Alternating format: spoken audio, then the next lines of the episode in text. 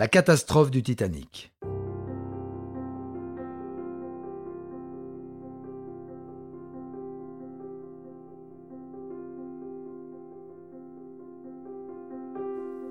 Interprétation Patrick Blandin. Réalisation Patrick Martinez-Bourna. Un programme Studio Minuit.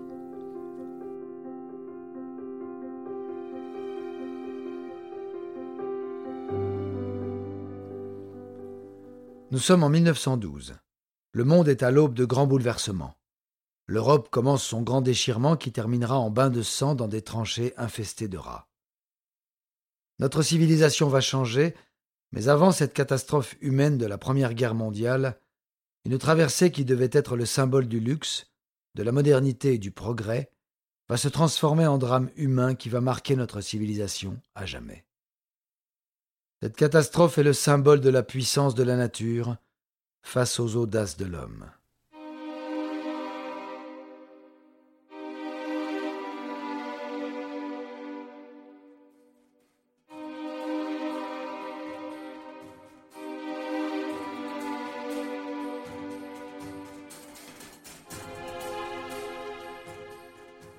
Cette audace s'appelle le Titanic.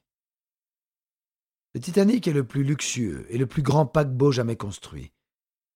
Il est dirigé par l'expérimenté commandant Edward Smith. Lors de sa funeste première traversée entre Southampton et New York, on trouve à son bord certaines des personnes les plus riches de l'époque, ainsi que des centaines d'émigrants partis de Grande-Bretagne, d'Irlande et d'ailleurs en Europe à la recherche d'une nouvelle vie aux États-Unis. La coque du Titanic est pourvue de seize compartiments étanches servant à protéger le navire en cas de voie d'eau ou d'avaries importantes, ce qui lui donne la réputation de paquebot insubmersible.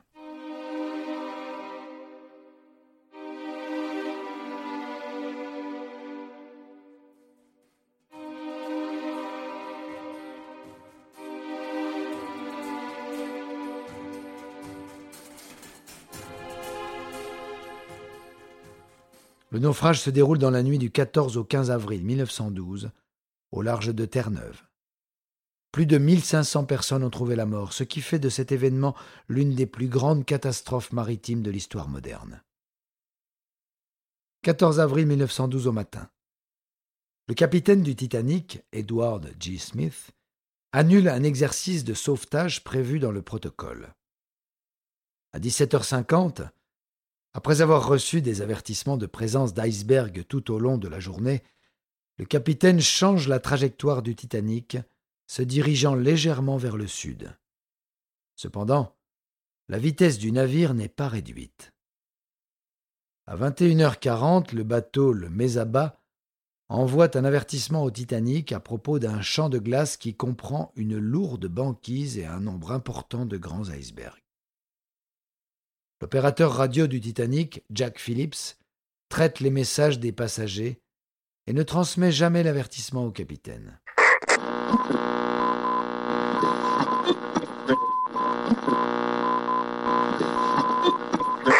À 22 heures, l'ensemble de l'équipage aux commandes du bateau laisse sa place à l'équipe de nuit.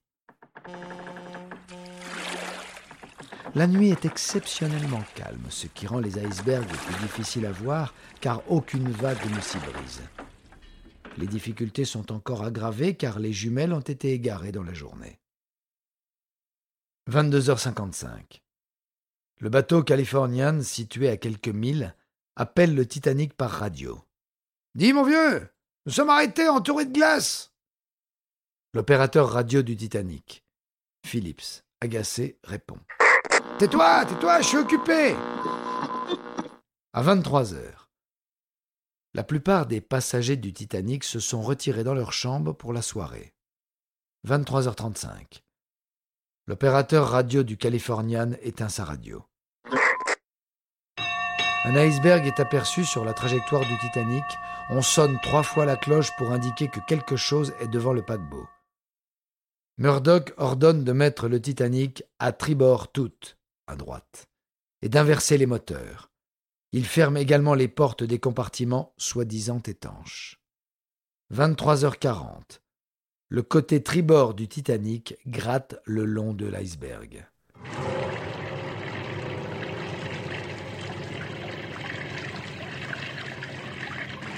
Le capitaine Smith arrive sur le pont et apprend que le navire a heurté un iceberg. Peu de temps après, il est informé que la salle du courrier se remplit d'eau. D'autres rapports arrivent bientôt, faisant état d'eau dans au moins cinq des compartiments du navire. L'architecte du bateau, Thomas Andrews, présent à bord pour cette croisière inaugurale, inspecte en personne les dégâts. Le Titanic a été construit pour rester à flot avec jusqu'à quatre compartiments inondés. Andrews prédit que le navire n'a qu'une à deux heures avant de couler.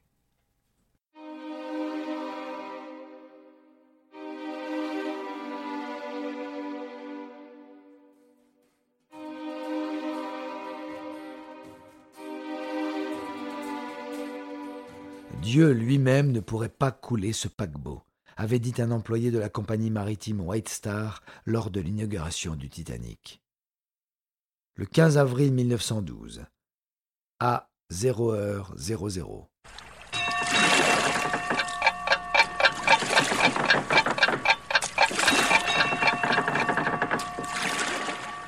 Les canaux de sauvetage commencent à être préparés pour l'évacuation. Les 20 bateaux ne peuvent accueillir que 1178 passagers, alors qu'il y a plus de 2200 personnes à bord. Un ordre est ensuite donné pour que les femmes et les enfants montent les premiers à bord, avec des hommes d'équipage pour ramer et guider les canaux de sauvetage. 0 heure 15. Le capitaine Smith ordonne à ses hommes d'envoyer un signal de détresse.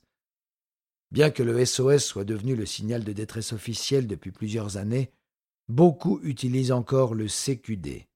CQ signifie un appel général et le D signifie détresse. Au cours des prochaines heures, Phillips enverra les deux.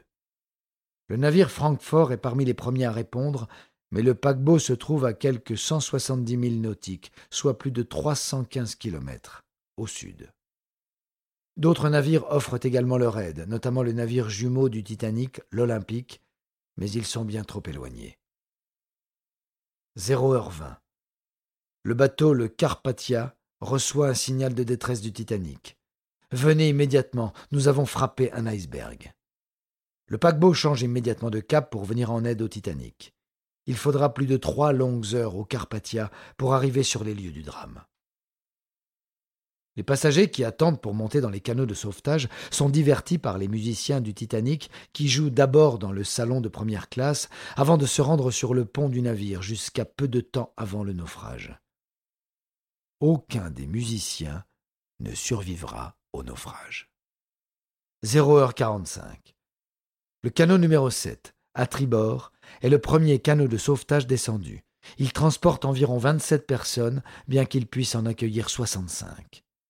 Beaucoup des premiers canots de sauvetage seront mis à l'eau bien en dessous de leur capacité, en partie parce que les hommes d'équipage craignent que les dispositifs de levage ne puissent pas supporter un canot de sauvetage entièrement chargé. De plus, de nombreux passagers ont d'abord peur de quitter le navire, croyant que le Titanic est insubmersible. Le Titanic lance sa première des huit fusées de détresse. Un navire a été repéré à moins de 10 000 nautiques, 18,5 km, mais l'équipage est incapable de le contacter par télégraphe ou par morse. L'équipage à bord du Californian voit les fusées mais ne parvient pas à déterminer leur source. On a longtemps pensé que le Californian était le navire voisin vu par le Titanic, mais il s'avéra qu'il était à environ 37 kilomètres. Aujourd'hui, on pense que ce navire mystère est un navire de pêche norvégien qui chassait illégalement le phoque. 0h55. Le canot numéro 5 est le deuxième canot de sauvetage à quitter le Titanic. Alors qu'il est en train d'être descendu, deux passagers masculins sautent dans le bateau, blessant l'une des femmes à bord. Le numéro 6 est mis à l'eau, contenant la célèbre passagère Molly Brown. Le canot de sauvetage est commandé par le quartier-maître Robert Hitchens, qui était à la barre lorsque le Titanic a heurté l'iceberg. Ses actions ultérieures, notamment son refus de rechercher des survivants parce qu'ils ne trouveront que des morts, selon ses propos, attirent la colère des autres occupants, notamment celle de Brown, qui menace de le jeter par-dessus bord.